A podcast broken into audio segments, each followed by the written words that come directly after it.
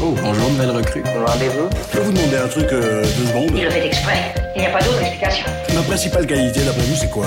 Ce petit est têtu, on dirait. Plus têtu qu'une mule. Le nouveau rendez-vous. Excusez-moi, mais quand on est énervé, ça soulage.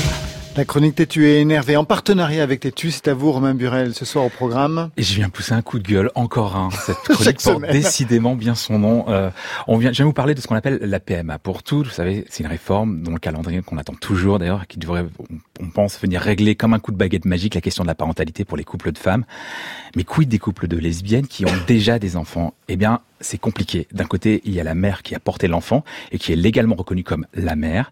Et puis à l'autre, celle qui, qui ne l'a pas porté, mais qui l'a attendu tout autant, qui l'aime tout autant, qu'on appelle, d'un mot bizarre, la mère sociale. Ah, c'est ça, la mère sociale. C'est la mère qui n'a pas porté l'enfant, d'accord, Voilà. dans un couple. Alors quand les mamans s'aiment, c'est le paradis. Et en cas de séparation, bah, ça peut être l'enfer. C'est ce qui arrive à Christelle, qui a 45 ans, que Rosanne Le Carboulet, rédactrice en chef de Tétu, a rencontré, et qui a fait une PMA en Espagne avec son ancienne compagne.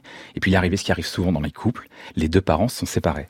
Donc ma compagne a désiré ardemment être enceinte, donc c'est elle qui a porté nos deux petites filles.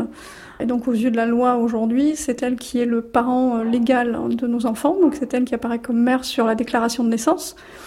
Euh, nous ne sommes pas mariés. Je n'avais donc pas fait à l'époque euh, d'adoption, et donc je n'apparais pas aujourd'hui comme euh, étant le second parent de mes propres enfants. En France aujourd'hui, effectivement, il n'y a pas de présomption de maternité.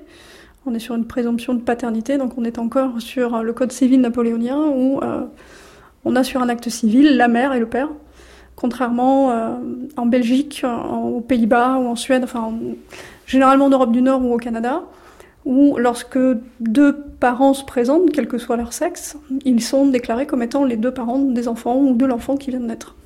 Voilà, ne pas être la mère de ses propres enfants. Alors depuis 2013 et la loi sur le mariage pour tous, la mère qui a porté l'enfant peut adopter, qui n'a pas porté l'enfant, pardon, euh, peut adopter si et seulement si elle est mariée à sa compagne. Si elle ne l'est pas, c'est beaucoup plus complexe. Mais pour les couples qui se sont séparés avant d'entamer cette procédure, c'est le No Woman's Land juridique. Donc aujourd'hui, je suis euh, simplement aux yeux de la loi un tiers. Euh, je ne bénéficie d'aucun droit pour les voir. Euh, ce qui m'a obligée, en fait, lorsque les liens se sont rompus totalement avec mon ex-compagne, à engager en fait une procédure juridique pour faire une demande de droit de visite et d'hébergement, qui est aujourd'hui destinée aux tiers, au même titre qu'un grand-parent pourrait le demander. Euh, et aujourd'hui, euh, donc ça fait deux ans maintenant, un peu plus de deux ans que le procès est en cours. Donc aujourd'hui, effectivement, il n'y a aucune urgence aux yeux des tribunaux à rendre un jugement puisque euh, mes enfants vivent actuellement avec le parent légal, qui est leur mère. Or, c'est totalement faux, c'est absolument aberrant puisque aujourd'hui, nos enfants ont besoin de tous leurs parents, comme dans n'importe quel couple. Pour Christelle, c'est dur, c'est très dur. Ça fait deux ans qu'elle n'a pas vu ses, ses filles, qui aujourd'hui ont quatre ans et demi. Vous imaginez ce que c'est dans la vie d'un enfant de ne pas avoir ses parents, enfin sa mère pendant deux ans, surtout à cet âge-là. Et chaque jour sans ses filles est un déchirement. C'est pour ça que les mères lesbiennes, qui dans sont dans son cas, demandent une réforme de la filiation. Encore une fois, c'est pas pour les parents, mais pour les enfants, en raison de ce fameux intérêt supérieur de l'enfant dont on nous rabâche les oreilles, mais qui finalement n'est jamais respecté. J'imagine que tout le dossier est à À entendre. Exactement, sur tetu.com, on a fait euh, une longue enquête. Carboulet qui a rencontré énormément de, de mères sociales, dont Christelle, et c'est une longue enquête à retrouver sur tetu.com.